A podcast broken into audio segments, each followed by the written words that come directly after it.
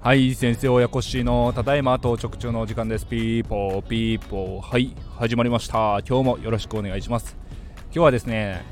宮崎のトマトの森さんが、えー、子供の教育のこととかについて収録していたので私もちょっと先日 Voicy フェスティバルでえーと、桑畑小原の桑畑理恵さんと、あの脳科学者さんの、えーと、茂木健一郎先生が対談していた回を聞いてそれでいろいろ考えたのでそれについても収録していきたいと思います、えーと、トマトの森さんが、えーとまあ、子供の進学とかについてあの有名進学校とかに入れて例えばですね中高一貫のスーパー超という名門校とかに入れる必要があるんかとかですねその辺りとか、まあ、大学とかの進学のこととかについても収録されていたんですけども、えーと、私も先日 Voicy を聞いて、えーとまあ、子供のですね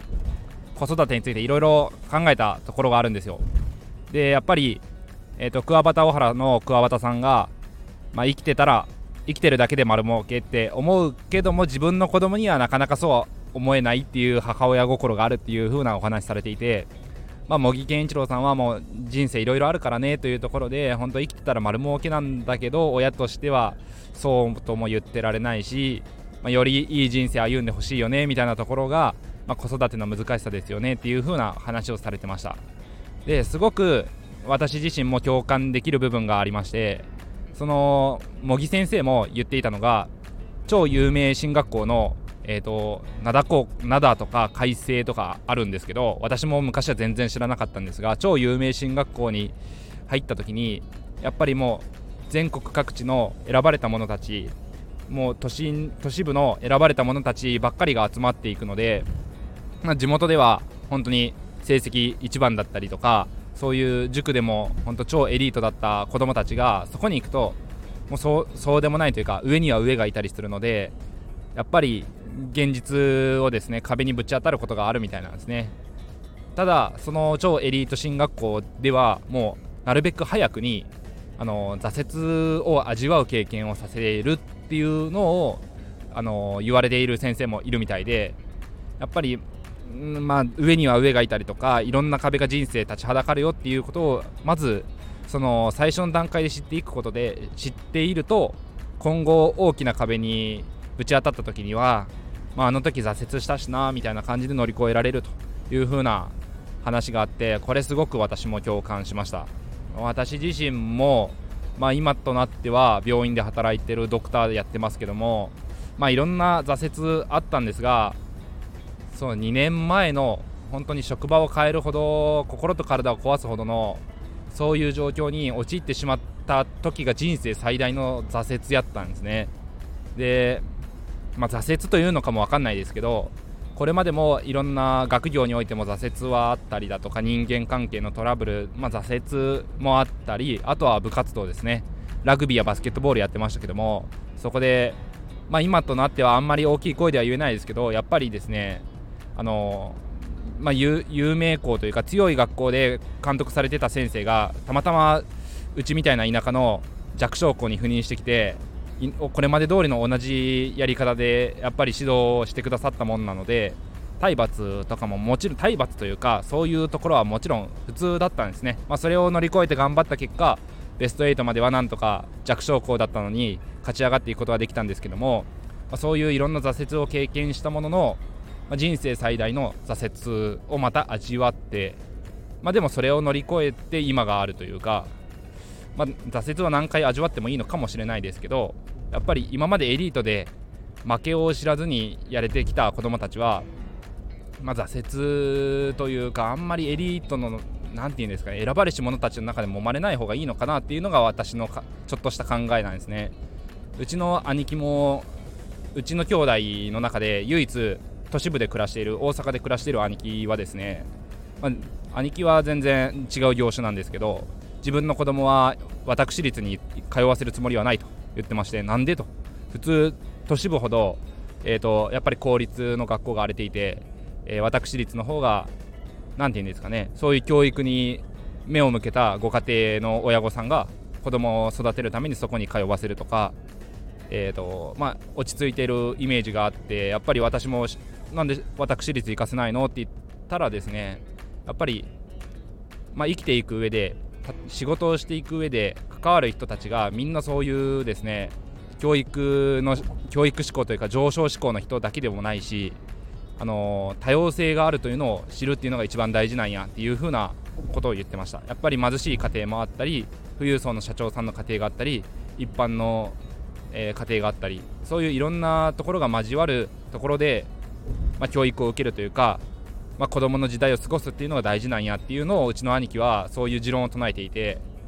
これ大事だなと思いました。私自身も田舎で本当生まれ育ってあんまり受験というのも形だけで、えー、と地元の公立学校公立中学校公立高校に通っていたので、まあ、競争というものはないまま過ごしてしまったんですけど、まあ、最初の競争というのは本当、まあ、大学受験みたいな感じでしたね。はい。なので自分の子供もそれでいいなと思っていたんですけどもやっぱり、えーと今の医療の現場においてはえー、中高一貫校有名学校で、えーと、小さな頃から、えーと、塾に毎毎日通っているっていうような子どもたちも子供たちというか仲間たちもいてそういう同級生の話を聞くとうんやっぱりレールを敷いてあげるっていうのが大事なのかなとか思ったりする部分もあって、まあ、数少ない田舎には数少ない中高一貫校とかにも入れてあげようかなとか悩んだ時期がありました。ただうちの奥さんですね家族と話をしてやっぱりその中高一貫校とかエリート校ではないにしてもそこで、まあ、勉強が本当に大好きだったらいいんですけどこれトマトマトの森さんも言われてたんですけど本当に勉強がみんなが大好きとは限らないしそこで、えーと、やっぱりくじけてしまった時に本当に立ち直れるかどうかも分かんないしそこで道を踏み外してしまうぐらいだったらやりたいことをさせてあげるとかのびのびのびのびですね。勉強できる環境例えば技術を身につけるその実業学校とかですね。そういうところでスキルを身につけるっていうのも一つの手なのかなと。手に職をつけるというかですね。でそういう自分の好きな分野を、伸ばしてあげるのもいいかなと思いながら、まあ、スポーツ学校とかでスポーツ留学っていうのも悪くないかなと本当思いますね。えーと、波乗りニーノさんの話じゃないですけどやっぱり若い時に子供の頃に本当に何かに打ち込めるっていうのがある意味才能でもう四六時中ずっと例えばゲームやり続けるとかずっと野球のことばっかり考えてるとかそういう風な熱中できるものがあったある時代っていうのが大事でそれが仕事になっても例えば不動産に関しては24時間ずっと考えてても楽しいとかそういう風なところに生きてくるっていう話を新野さんされていたので私の子供もですね、まあ、地元の学校で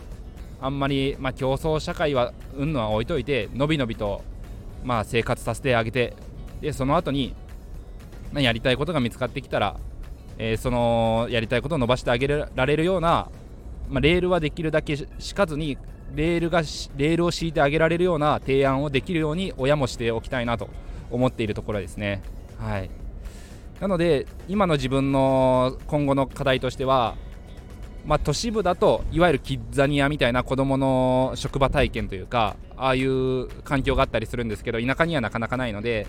いろいろ外に連れ出してあげていろんなところに目を向くようにしてあげたりとか最近は乗り物が好きなのでいろんな乗り物を見れるような環境例えば先日はちょっと SL 乗りに行こうって子供の誕生日に乗りに行ったんですけどまさかの SL が故障中というか修理中でまさかの DL っていうんですかねディーゼル車が、えーと、牽引しているっていう列車に乗ったんですけどそれも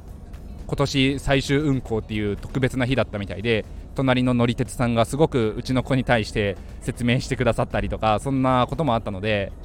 ま、今は列車巡りだったりとかゆくゆく近場でモーターショーとかがあればそういうところにも子供を連れて行ってあげたいなと思ったりしてますね。でそういうところで、まあ、車の関係のお仕事についてもらってもいいしじゃあ自動運転のことが今後、まあ、やっぱりどんどん取り組まれていくと思うので自動運転とかの開発に携わるソフトウェア開発とか IT とかですねそういう分野にあのスキル伸ばしていくかとかそういう興味の幅を広げてあげられるようにしていきたいなと思ってます。はい。今日はちょっと長々となってしまいましたがうちはもう田舎でもいいからのびのびと育ててまあ、子供のやりたいことを伸ば伸ばしてあげようという教育方針で家族会議まとまりました。それでは今日も聞いていただいてありがとうございました。皆さん明日からも頑張っていきましょう。バイバイ。